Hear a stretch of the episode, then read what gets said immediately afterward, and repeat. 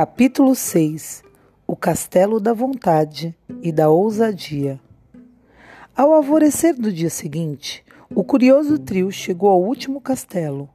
Era mais alto que os outros e suas paredes pareciam mais grossas. Confiante de que logo também passaria por este castelo, o cavaleiro começou a travessia da ponte levadiça, seguido dos animais. Quando estavam na metade do caminho, a porta do castelo foi escancarada e dela saiu, ruidoso e ameaçador, um imenso dragão que soltava fogo pelas ventas, cintilando com escamas verdes e brilhantes. Chocado, o cavaleiro ficou paralisado onde estava. Ele vira alguns dragões nos tempos nos velhos tempos, mas este suplantava todos. Era enorme e as chamas saíam rugindo não apenas da boca, como acontecia com qualquer dragão comum, mas também dos olhos e orelhas. Para piorar ainda mais a situação, as chamas eram azuladas, o que significava que este dragão continha grande quantidade de butano. O cavaleiro buscou a espada, mas suas mãos não encontraram nada. Ele começou a tremer. Com uma voz alterada e irreconhecível, ele chamou Merlin para pedir ajuda, mas, para seu desânimo, o mago não apareceu. Por que será que ele não vem? O cavaleiro perguntou ansiosamente, enquanto se esquivava de um jato de chama azul emitido pelo monstro. Não sei, replicou esquilo. Em geral, sempre podemos contar com ele. Rebeca, que estava sentada sobre o ombro do cavaleiro, aprumou a cabeça e ouviu atentamente. Pelo que posso captar, Merlin está em Paris participando de uma conferência de magos. Ele não pode me abandonar agora, pensou o cavaleiro. Ele prometeu que não haveria dragões no caminho da verdade. Ele estava falando de dragões comuns. Rugiu o monstro com uma voz ribombante que balançou as árvores e quase derrubou Rebeca do ombro do cavaleiro. A situação parecia periclitante. Um dragão que podia ler os pensamentos era sem dúvida muito assustador, mas de algum modo o cavaleiro conseguiu controlar-se e parar de tremer. Com a voz autoritária mais forte e alta que conseguia fazer, ele gritou: Saiam do meu caminho, seu bico de burro sem tamanho família. A besta bufou, soltando fogo para todos os lados. Uma fala bastante valente para um gato amedrontado. Sem saber o que fazer em seguida, o cavaleiro tentou ganhar tempo perguntando: O que você está fazendo no castelo da vontade e da ousadia? Em que lugar melhor você pensa que eu poderia morar? Sou o dragão do medo e da dúvida. O cavaleiro teve de admitir que esse dragão tinha o um nome certo, Medo e dúvida era exatamente o que ele sentia. O dragão vociferou outra vez. Estou aqui para eliminar todos esses insolentes que pensam que podem vencer a todos, somente porque passaram pelo castelo do conhecimento. Rebeca sussurrou no ouvido do cavaleiro. Uma vez Merlin disse que o autoconhecimento pode matar o dragão do medo e da dúvida. Você acredita nisso? O cavaleiro sussurrou de volta. Sim, respondeu Rebeca firmemente. Então pode voltar com esse divertido lançador de chamas verdes. O cavaleiro deu a volta e rapidamente afastou-se pela ponte levadiça. Ha, ha, ha!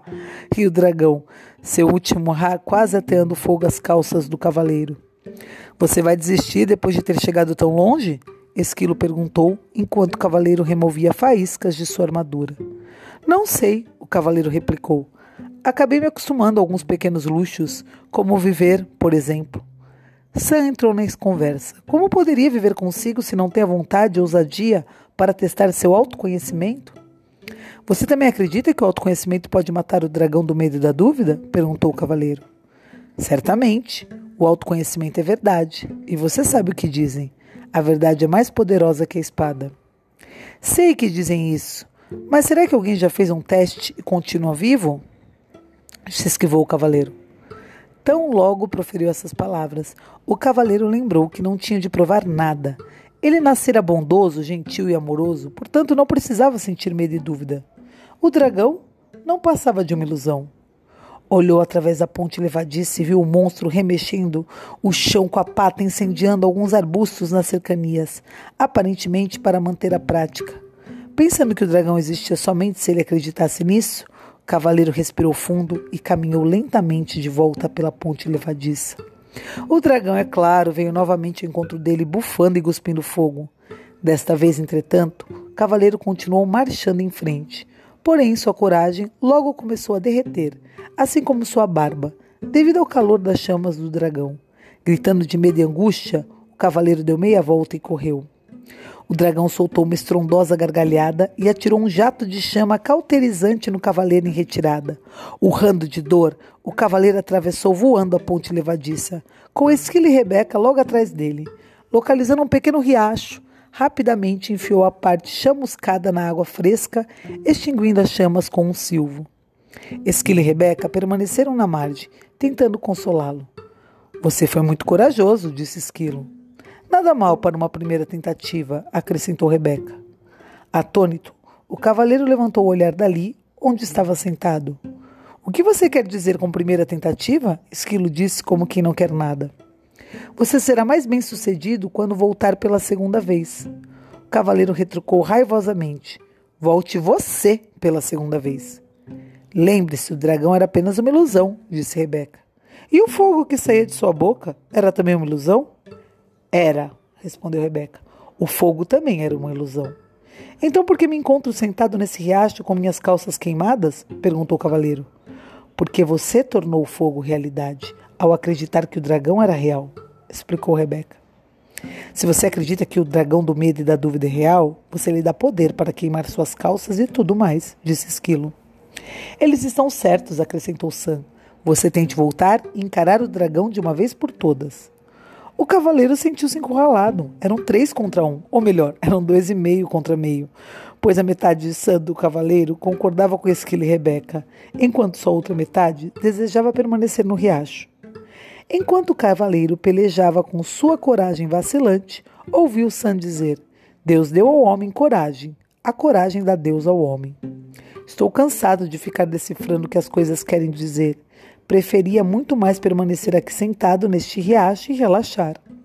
Olhe, São encorajou. Se você encarar o dragão, existe uma possibilidade de que ele venha destruí-lo. Mas se não encará-lo, ele com certeza o destruirá. As decisões são simples de tomar quando na outra alternativa, disse o cavaleiro.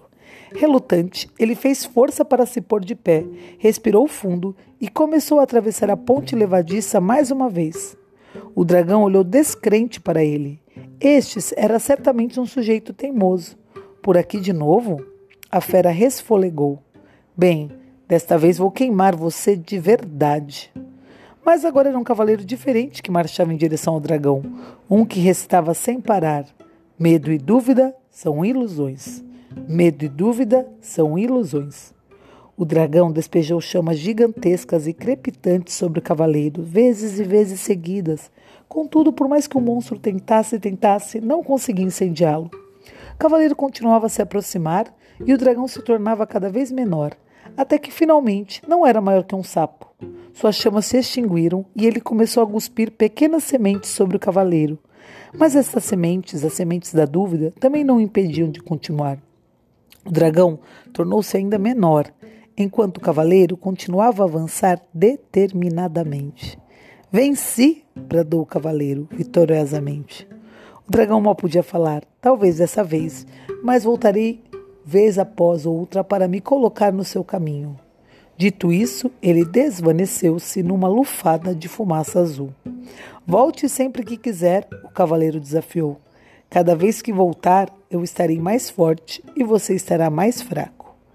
Rebeca alçou o voo e pousou no ombro do cavaleiro. Está vendo? Eu estava certa.